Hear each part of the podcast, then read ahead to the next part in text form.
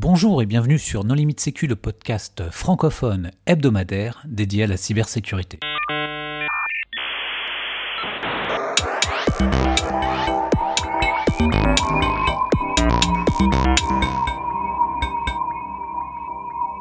Alors aujourd'hui, nous allons parler de la sécurité des appareils biomédicaux avec euh, deux invités, Charles Blanc-Rollin. Bonjour Charles. Bonjour. Et Laurent Moriot. Bonjour Laurent. Bonjour. Pour discuter avec eux, les contributeurs Non Limite Sécu sont Nicolas Ruff. Bonjour. Paul Amar. Bonjour. Hervé Schauer. Bonjour. Et moi-même, Johan Uloa. Alors, euh, Laurent, en préambule, est-ce que tu voudrais bien te présenter?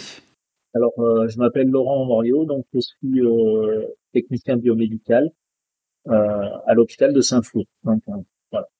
Charles?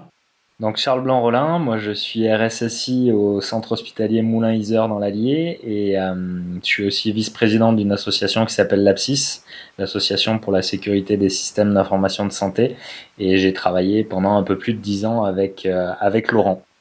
Alors, quand on parle euh, d'un appareil biomédical, on parle de quoi? Laurent parle d'un dispositif médical, on va dire que c'est la dénomination courante utilisée dans, dans le soin. Euh, ça correspond à un dispositif médical pardon, à un instrument, appareil ou équipement. Ça peut être aussi un logiciel, une matière ou un autre article euh, utilisé seul ou en association à des fins de diagnostic, prévention, contrôle, atténuation d'une maladie ou traitement. Voilà, pour, pour, pour suppléer souvent à une fonction vitale euh, dans le dans le cas d'un équipement qui n'est pas de diagnostic. Voilà. Donc un appareil biomédical, euh, c'est très diversifié. Ça peut être quelque chose qui analyse euh, des prélèvements, des prélèvements, comme euh, quelque chose dont la vie du patient dépend à, à chaque instant, comme, je sais pas, on imagine un respirateur. Tout à fait. Un respirateur, un ventilateur, soit d'anesthésie, de réanimation, est un appareil qui va suppléer vraiment la fonction ventilation, donc la respiration du patient il peut être inconscient, ça peut être aussi, il y a, beaucoup de, modes de, ventilation, donc ce type d'appareil, bien sûr, va là euh, suppléer une fonction vitale. Après, on a d'autres appareils, euh, d'autres dispositifs médicaux qui seront à visée diagnostique.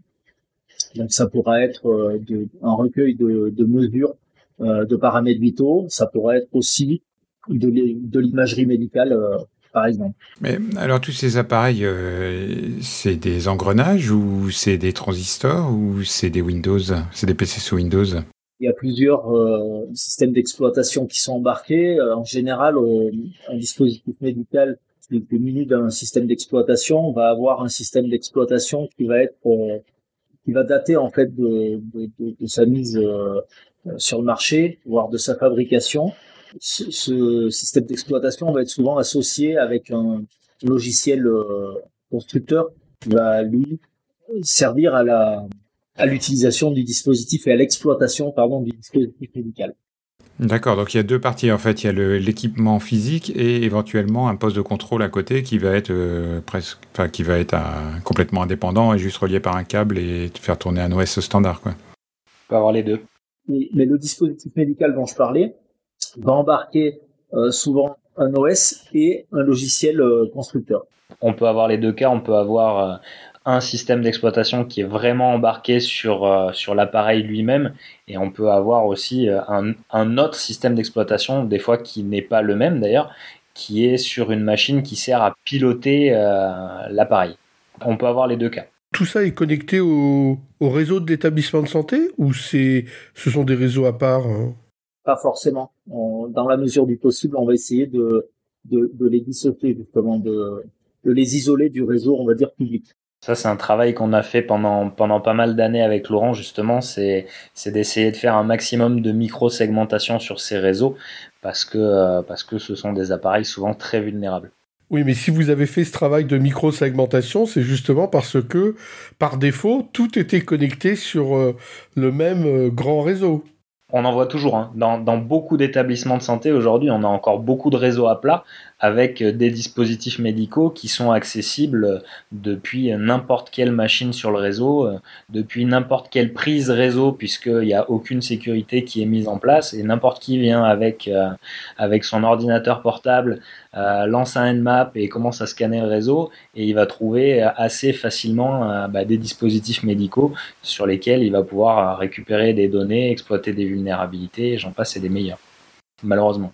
Et quand on achète du matériel euh, biomédical comme ça, euh, contractuellement parlant, est-ce que euh, l'éditeur, ou en tout cas la société qui vend ces appareils, il y a des contrats pour justement mettre à jour le matériel biomédical pendant X années, ou en fait c'est vraiment un achat one-shot, avec aucune mise à jour derrière, aucun suivi ça se passe comment?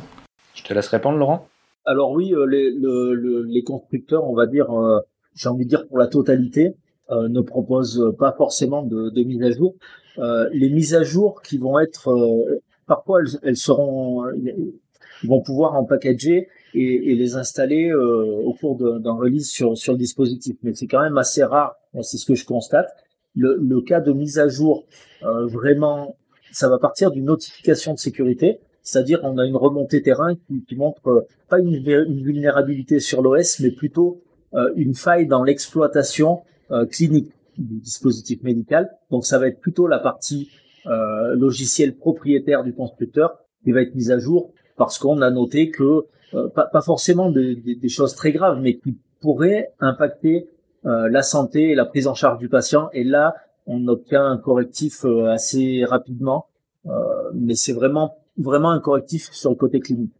Ça arrive, hein, on, commence à avoir des avis de sécurité de certains constructeurs qui, euh, qui se disent bah tiens il y a une vulnérabilité importante euh, sur un Windows par exemple une MS17010 qui euh, bah, qui pourrait permettre de, faire euh, de l'exécution de, de, code à distance sur la machine.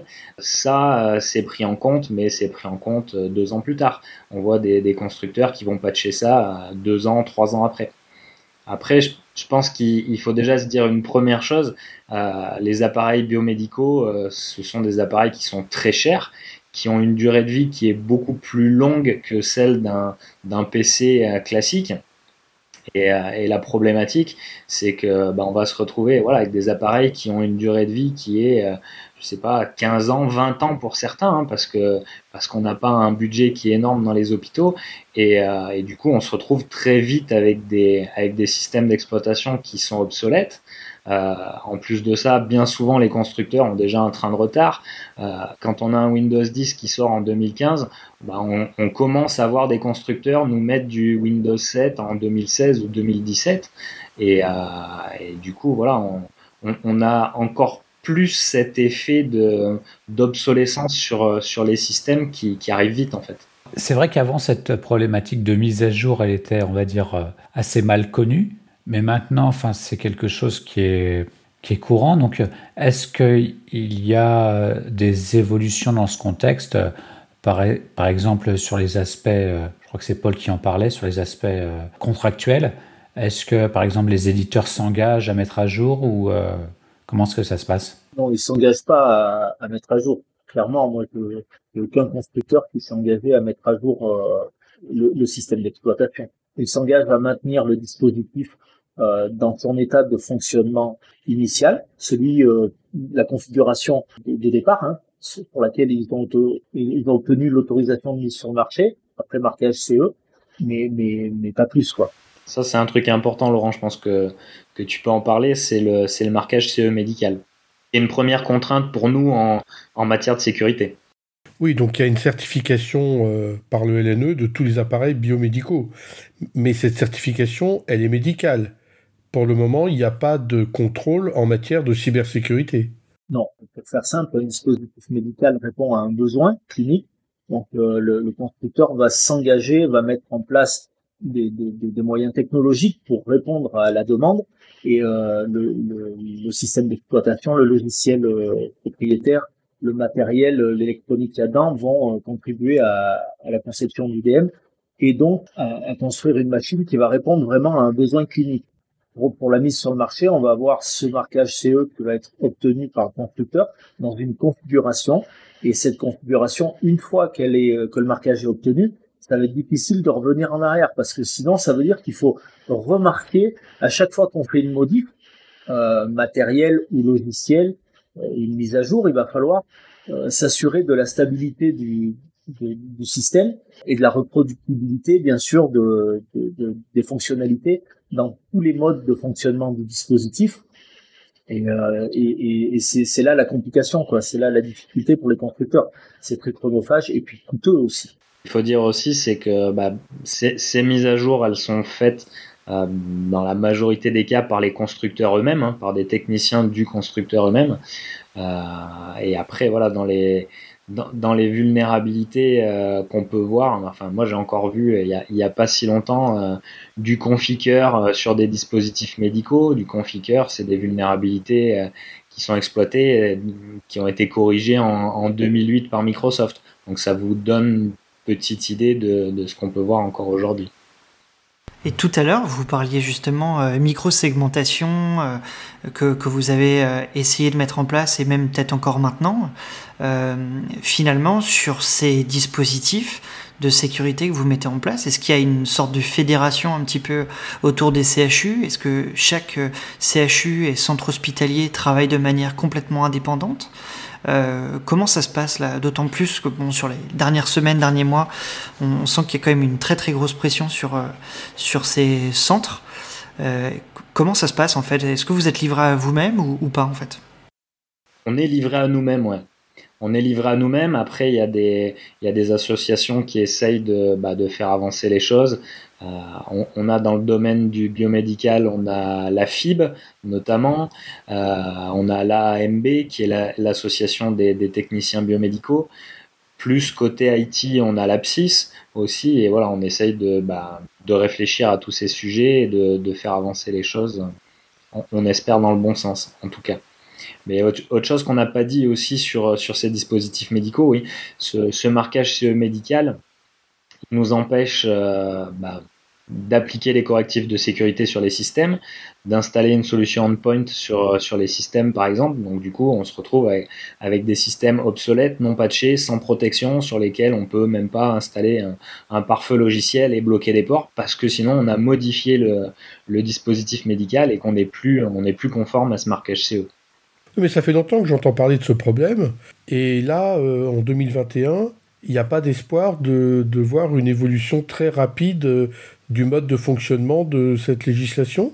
Moi, j'ai vu aux, États-Unis, il, y a la, FDA qui commence à, à réfléchir euh, sur ces sujets et, euh, et, qui voudrait imposer aux constructeurs, en tout cas aux constructeurs euh, américains, déjà d'établir une liste de tout ce qui est embarqué dans, euh, dans leurs produits, donc le système d'exploitation, les logiciels qui sont installés, les librairies, déjà pour que ça soit pas une boîte noire et, qu'on puisse avoir au moins conscience des vulnérabilités. Autre chose sur, sur laquelle ils il travaillent, ça serait d'imposer aux constructeurs le fait d'avoir une fonction de mise à jour pour que les clients puissent eux-mêmes appliquer les mises à jour. Et sinon, euh, je ne vois pas beaucoup d'autres travaux. Euh, les espoirs nous sont permis, hein, parce que toute la planète euh, s'est mis d'accord exactement sur ce que tu viens de dire. Hein, exhaustivité totale du code qui est contenu et, et, et, mise à jour sur les, les véhicules, les voitures. Hein, je parle même pas des voitures autonomes, les voitures dès l'instant qu'elles sont connectées. Donc c'est l'ISO 21434. Donc à partir du moment où, où dans un autre domaine, qui est l'automobile, tous les pays de la planète, États-Unis, Japon, Chine, euh, pas que l'Europe, se sont tous mis d'accord pour ce type d'exigence universelle. Hein, donc euh, exhaustivité euh, complète du code qui, est, qui, est, contenu dans la voiture, etc. Et en fait, je suis étonné que qu'il y, ait ce type de normes et de certification planétaire sur les voitures. Et en fait, ce que tu es en train de nous dire, c'est qu'il n'y a pas ça sur les dispositifs biomédicaux, alors que la certification des dispositifs biomédicaux est très ancienne. C'est ça qui est bizarre. Oui, c'est assez étonnant, ouais. Il y a peut-être plus de concurrence dans le domaine des voitures aussi. Enfin, tu vois, c'est chacun sa marque préférée. Et si t'es pas content avec une marque, tu peux aller voir une autre, euh, revendre ta voiture. Et c'est peut-être moins le cas dans un domaine où tu achètes des machines à un million d'euros et où il n'y a pas des, des tonnes de fabricants sur la planète. Je pense aussi. Alors, euh, c'est le cas Il n'y a, pas, a pas beaucoup de concurrence sur certains types d'appareils biomédicaux? Il y, a, de la concurrence, mais c'est vrai que chaque constructeur va être euh, plus ou moins leader dans une discipline. On va, on va retrouver des, des, des catégories de dispositifs qui vont être. je vais vous donner un exemple pour illustrer. une certaine marque américaine de, dispositifs médicaux donne des dispositifs médicaux à certains praticiens pour pour la formation sur, euh, ce type de dispositifs médicaux. Donc, c'est des dispositifs à visée clinique. Le, constructeur offre des dispositifs médicaux chers et gros. Et du coup, euh, en faisant ça, comme tous les, tous les médecins de cette discipline sont formés sur ces dispositifs, euh, ben, quand ils doivent acheter un dispositif, c'est quand même plus facile de prendre un appareil qu'on connaît par cœur, puisque ces appareils assez complexes d'utilisation, et c'est vrai que quand on a étudié pendant 10 ans, 15 ans sur la même bécane ou la même philosophie de bécane, ben c'est plus facile de, de s'y retrouver et, et, un petit peu de, de travailler dans une zone de confort, on va dire. Et, et donc c'est vrai qu'on a des médecins dans certaines disciplines, je ne les citerai pas aujourd'hui, mais qui, qui, vont orienter directement toi en disant euh, moi je veux cet appareil et de toute façon je travaillerai sur rien d'autre, sinon je m'en vais. Voilà, faut pour être clair. Oui, donc celui qui dit oui, mais en termes de sécurité, il euh, n'y a pas de maintien en condition de sécurité, il n'y a pas de mise à jour de sécurité, de toute façon, il n'est pas audible. Non, et puis, quelque part, c'est un petit peu normal parce que il n'y a, pas mieux chez le voisin d'en face, quoi. Le voisin d'en face, le constructeur d'en face, va pas proposer plus de sécurité. Là, on va être vraiment sur, euh, sur une zone de confort de, l'utilisateur, pas, pas du mainteneur, vraiment sur euh, l'utilisateur. Alors qu'est-ce qu'on peut faire pour que les choses s'améliorent? Alors déjà, euh, Charles, je pense que nous, nous la première chose, c'est que c'est qu'on a on a compris l'enjeu, je pense. Chacun indépendamment, on était persuadé et, et, volontaire pour faire avancer les choses.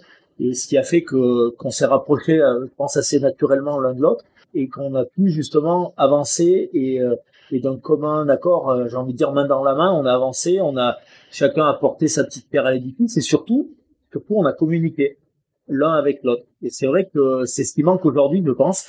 c'est un constat euh, souvent dans les dans les dans les hôpitaux ou les établissements de santé. Il n'y a pas y a pas de passerelle entre l'informatique, le service d'information et le service biomédical. Parfois même il y a y a la guerre parce que les, le, y a vraiment une un, terrain mitoyen de, de travail. Et, et, si on est capable de, enfin, si on va dans le même sens pour la bonne cause, j'ai envie de dire, on, peut y arriver, on peut trouver des solutions ensemble, mais mais mais en tout cas cette dynamique n'est pas initiée par notre hiérarchie quoi, par euh, ça vient pas d'en haut quoi, c'est ça, ça, vient vraiment d'en bas. Nous on l'a fait parce que on, a on a fait amour de notre métier je pense et et, le souci de, de de la sécurité.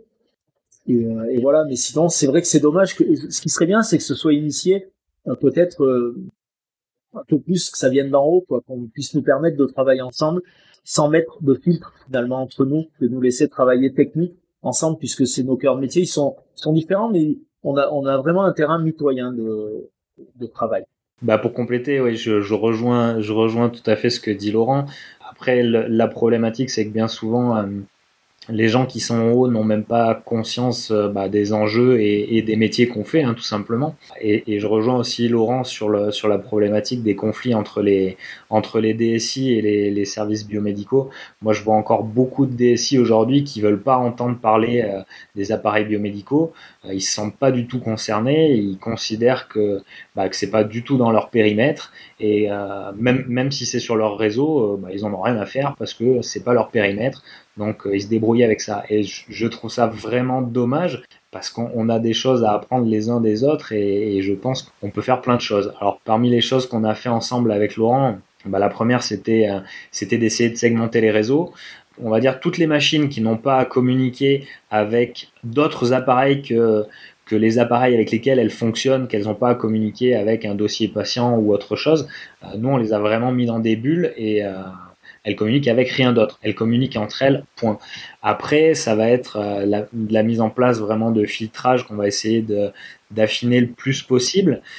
Après, on, a, on a fait aussi des choses, enfin toi Laurent, tu as fait des choses au niveau physique sur les machines, puisqu'on a, on a vu quand même des, des, choses assez crades sur les, sur les appareils. Euh, c'est euh, tout ce qui est port USB. On retrouve bah, le smartphone du médecin qui est en charge sur le port USB de l'appareil biomédical. Laurent, il a récupéré parfois des, appareils biomédicaux avec des, avec des clés USB, pareil, de médecins qui avaient laissé des clés dessus. Il y a, il y a encore pas longtemps, moi j'ai trouvé une, une clé USB d'un technicien, hein, de, du constructeur, qui avait oublié sa clé, qui devait sûrement brancher sur tous les appareils euh, euh, sur, lesquels il intervenait. Enfin, voilà, donc du coup, Laurent a mis euh, sur, l'ensemble des appareils sur, pour lesquels il va les administrer aujourd'hui, il a mis des bloqueurs physiques USB sur les ports. Alors c'est un, un, petit truc qui est tout bête, hein, mais qui déjà va un petit peu limiter ce genre de problème.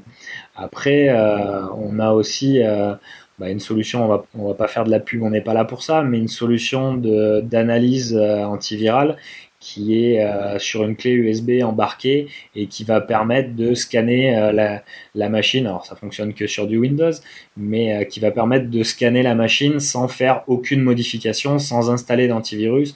Tout tourne directement sur la clé. Donc ça, ça peut être des, des choses intéressantes. Euh, après, dans, dans, les choses intéressantes à faire, et c'est des choses qu'on fait aussi euh, aujourd'hui, c'est euh, par exemple mettre une sonde IDS sur le réseau de ces appareils et regarder un peu ce qui, ce qui passe pour essayer bah, éventuellement de détecter des problèmes sur ces appareils-là. Voilà. Je sais pas si tu as d'autres choses à rajouter, Laurent.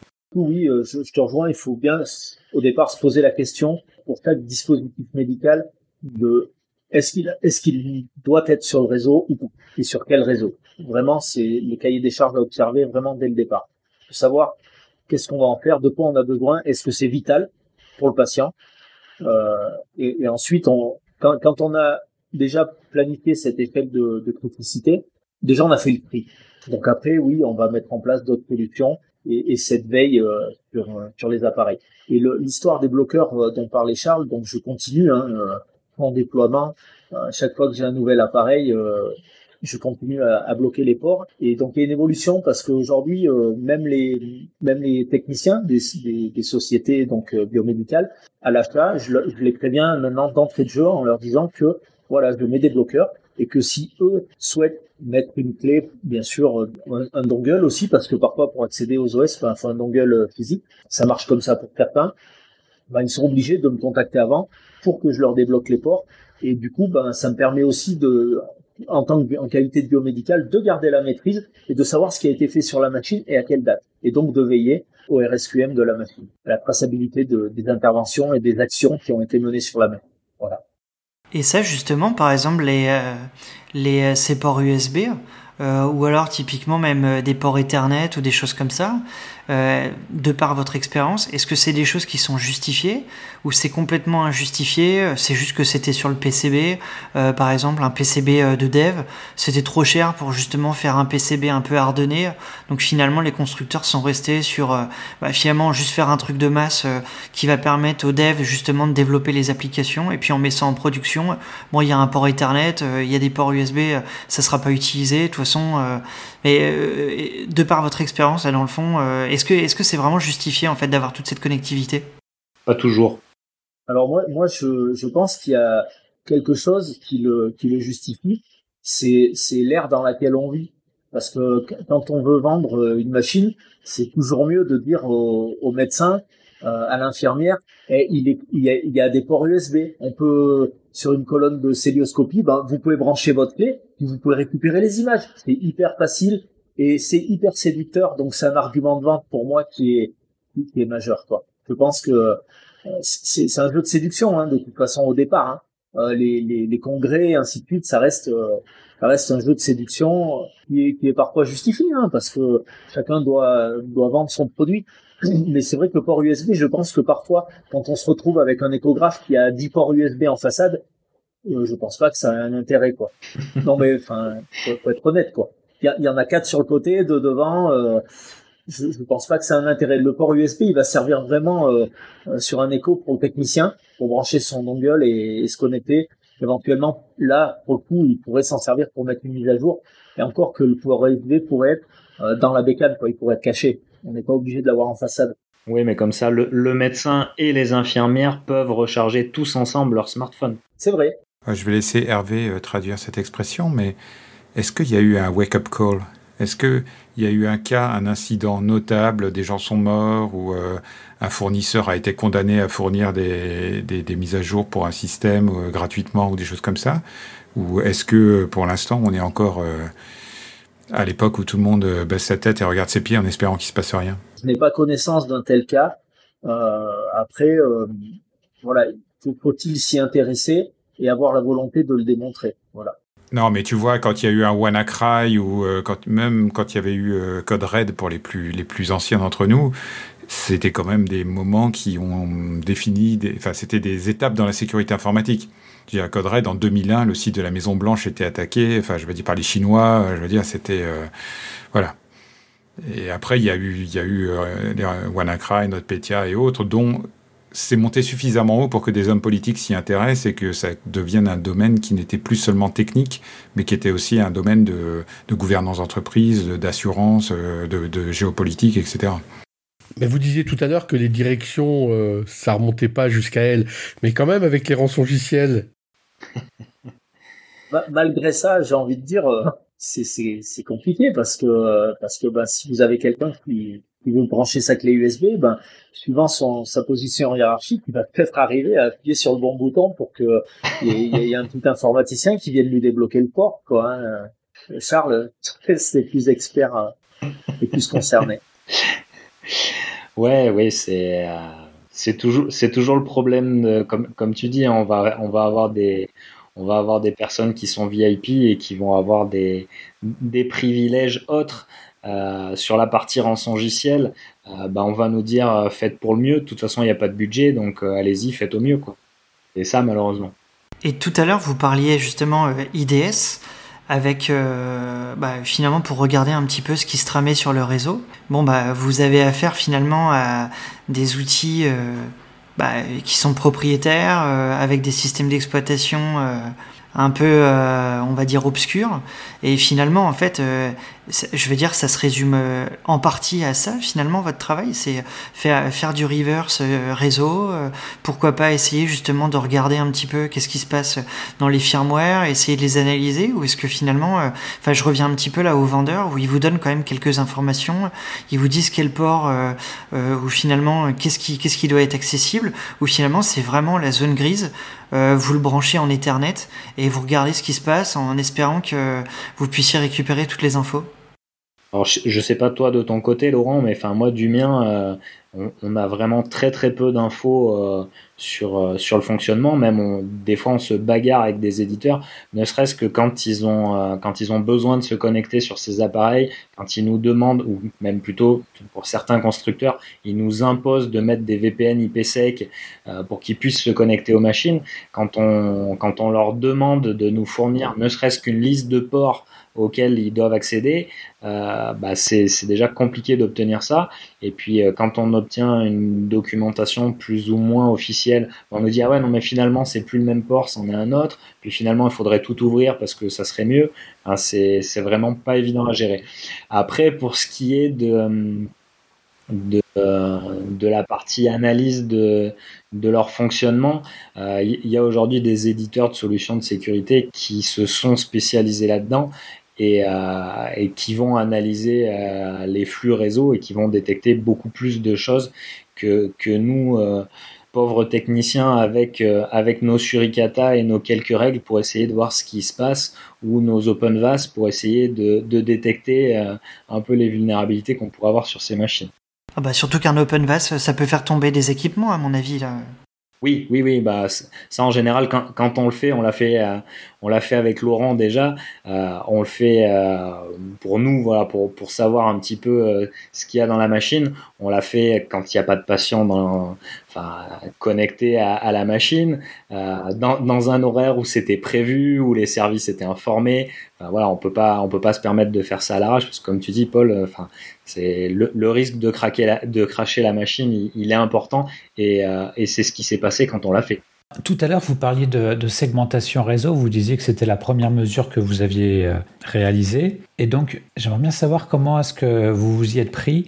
Est-ce que vous avez mis tous ces appareils dans une seule zone Ou bien est-ce que vous avez créé des, zones multiples, mais auquel cas vous avez, euh, je sais pas, beaucoup de firewall à mettre en place? Comment est-ce que vous avez euh, géré cette problématique? En fait, on a fait, euh, on a fait des zones par type d'appareils qui, qui, ont le besoin de communiquer entre eux.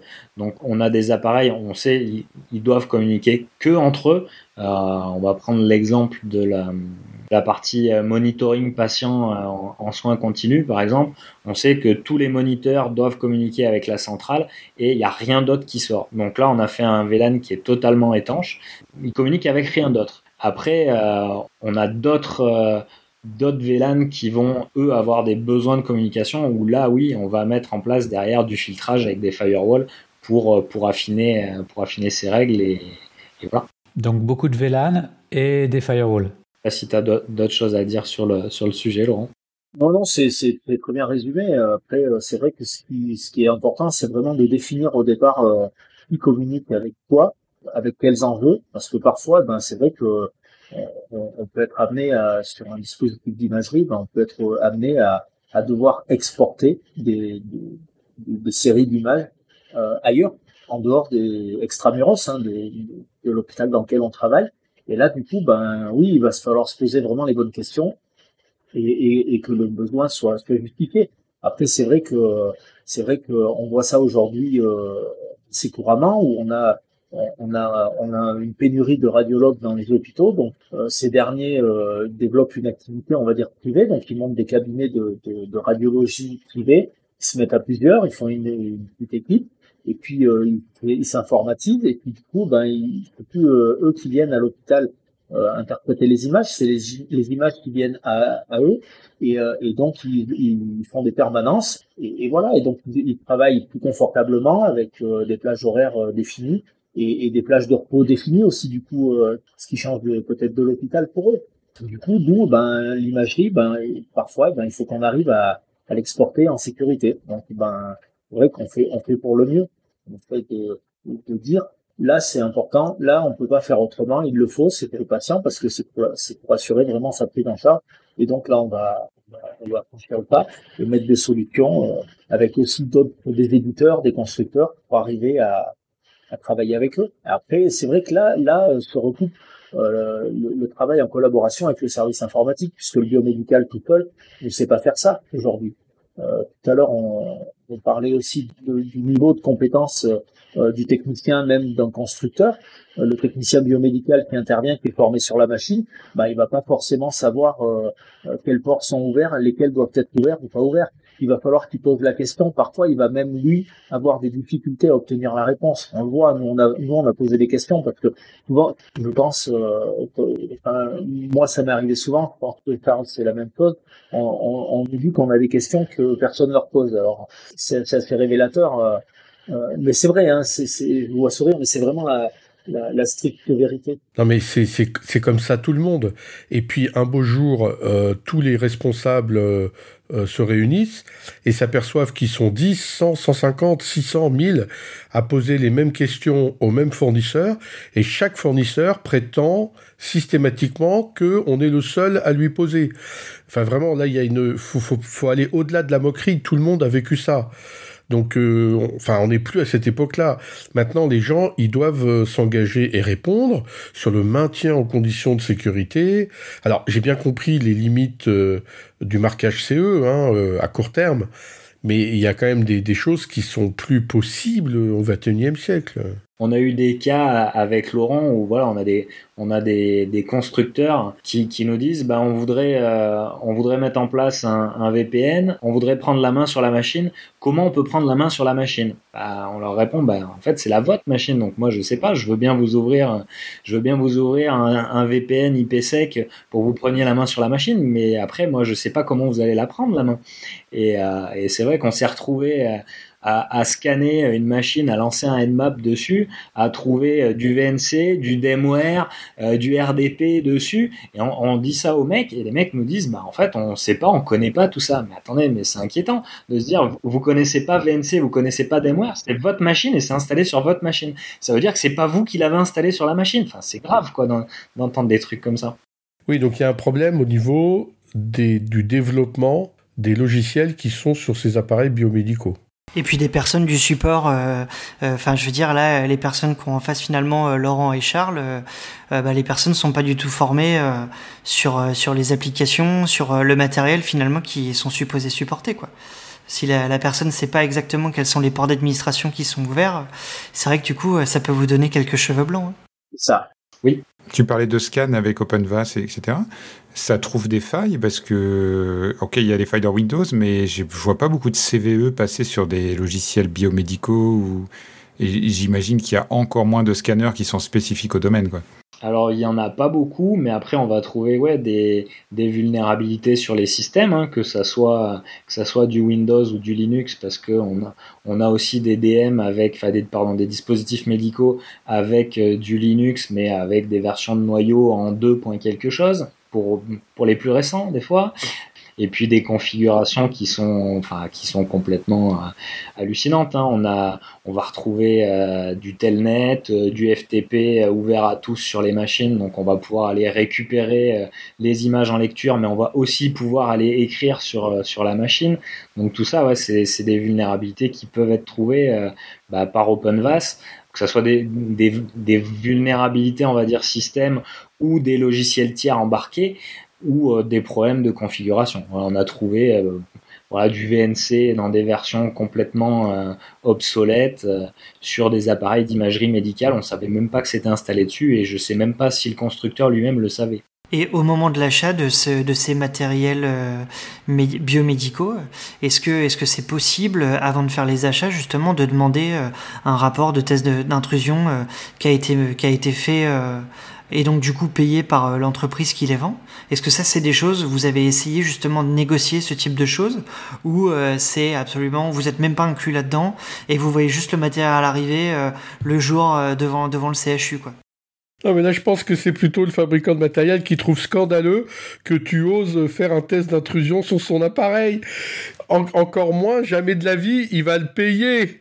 C'est plutôt ça, ouais c'est plutôt dans ce sens-là. Et puis comme disait, comme disait Laurent tout à l'heure, hein, c'est plutôt les médecins qui vont choisir leurs appareils. Et puis nous, on n'est vraiment pas impliqués dans, dans ce processus d'achat. Hein. Je sais pas toi, Laurent, peut-être un peu plus que moi, mais quand on fait l'acquisition d'un dispositif médical, en clair, on va, on va, si on fait des essais, qu'on veut comparer des, des constructeurs, on va, on va faire un peu comme euh, une notation d'accord, une cotation de, de l'appareil, mais la notation, on va dire que c'est un petit peu comme à l'école, hein, il va y avoir un coefficient de 80 pour le, la partie clinique, et, même peut-être 90, voire 95, et 5, voire 10 pour, pour la technique. Donc nous, on va donner une note technique parce qu'ils sont gentils, mais, euh, mais ça va être le, le, le petit coef, quoi. Donc euh, pourtant, euh, c'est ce qui va faire que la machine va, va, va durer, mais, mais on a le petit coef, faut, faut pas se leurrer. Voilà. Vous êtes des profs de musique en quelque sorte. C'est pas nous qui donnons le là.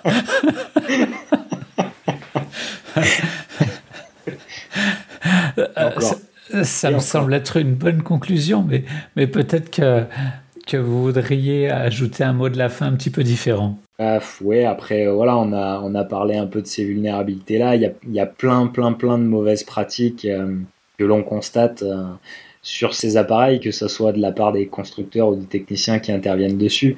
Euh, on a beaucoup d'appareils avec des mots de passe qui sont, euh, qui sont codés en dur dans les logiciels, qui sont connus parce qu'ils sont dans les manuels d'utilisation euh, que l'on trouve sur, sur le web.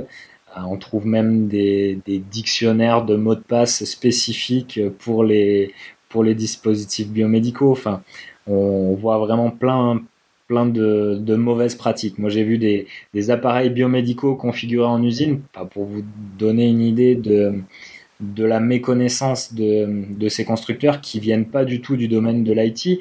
Euh, moi, j'ai vu des appareils biomédicaux configurés en usine avec des, des IP publics euh, qui n'appartenaient pas du tout aux constructeurs. Donc, voilà, parce qu'ils ont pas, ils ont pas du tout la, cette culture-là et et non mais c'est grave, hein. c'est grave. Hein. On, voit quand même plein de choses comme ça. Puis après, on a des protocoles spécifiques au domaine médical. Tout à l'heure, on parlait euh, de, l'imagerie, le, protocole DICOM, qui est un protocole qui existe depuis euh, pas mal d'années et qui n'a pas évolué. Euh, le protocole DICOM, il faut savoir que dans les paquets, on va avoir passé en clair le, le modèle de l'appareil, sa marque, euh, l'établissement de santé qui est propriétaire, le nom du patient, son prénom, son sexe, euh, le type d'examen, et puis même, euh, même si on fait un petit enregistrement avec un TCP dump et qu'on va le, relire avec un Wireshark, on va pouvoir extraire les images facilement. Donc voilà, c'est des protocoles très vulnérables. moi j'ai vu des, des appareils qui étaient en service il y a encore pas si longtemps avec avec l'utilisation de, deux protocoles, du TCP/IP d'un côté et du DECnet de l'autre. Donc c'est, enfin, pas tout récent quand même, et on peut vraiment euh, trouver vraiment beaucoup de choses dans ces appareils. Je laisse compléter Laurent peut-être. Oui, enfin le, mot de la fin, c'est, quand même, euh, pour moi, euh, les, les constructeurs, en fait, quand ils développent un dispositif médical, il s'appuie souvent sur un, CHU, sur des compétences, on va dire, euh, cliniques, hein, de, de, de, médecins, bien sûr, d'équipes euh, d'équipe médicales, pour, pour développer un, un appareil qui ne soit pas un non-sens. C'est quand même mieux d'avoir des, des vrais utilisateurs qui viennent jauger et aider à développer. Donc ça, c'est la première partie et c'est vrai qu'elle est très importante. Ce qui, ce qui serait peut-être bien à l'avenir, c'est que euh, de la même façon qu'on utilise les, les, équipes, on va dire médicales, pour développer le, le dispositif, qu'il y ait aussi une partie collaboration avec euh, avec les services biomédicaux et les services informatiques pour euh, la partie technique. Donc ça, ça, ça pourrait être intéressant, ça pourrait être une innovation. Et, et, et ça, enfin, sans, sans, altérer la fierté du constructeur, je pense que ça pourrait être une, une vraie collaboration. Et peut-être que D'ailleurs, l'avenir serait euh, d'avoir des, services non pas biomédicaux d'un côté et informatiques de l'autre, mais peut-être biomédicaux, informatico, enfin voilà, peut-être un mélange des, deux, en tout cas une, vraie collaboration, un, vrai pont entre les deux services parce que euh, il, est, hyper important et faut, faut bien se dire qu'à l'hôpital c'est plus qu'important, c'est même crucial et vital, je pense. Voilà. Oui, mais t'inquiète pas, euh, on a vécu la téléphonie, où d'un côté, il y avait des téléphonistes aux moyens généraux, puis de l'autre côté, il y avait l'informatique. Aujourd'hui, plus personne ne parle de séparation de la téléphonie et de l'informatique. C'est un espoir, du coup. C'est bien. Donc du coup, pour les, pour les RSSI, qui, les RSSI santé qui nous écoutent, ben, et essayer de rapprocher euh, les services biomédicaux de la DSI et essayer d'en faire des copains. Parce qu'il y a du boulot hein, là-dessus. Laurent, Charles, merci beaucoup d'avoir accepté euh, notre invitation. Merci aux contributeurs. Chers auditeurs, nous espérons que cet épisode vous aura intéressé. Nous vous donnons rendez-vous la semaine prochaine pour un nouveau podcast. Au revoir. Merci à vous. Au revoir. Au revoir. Au revoir.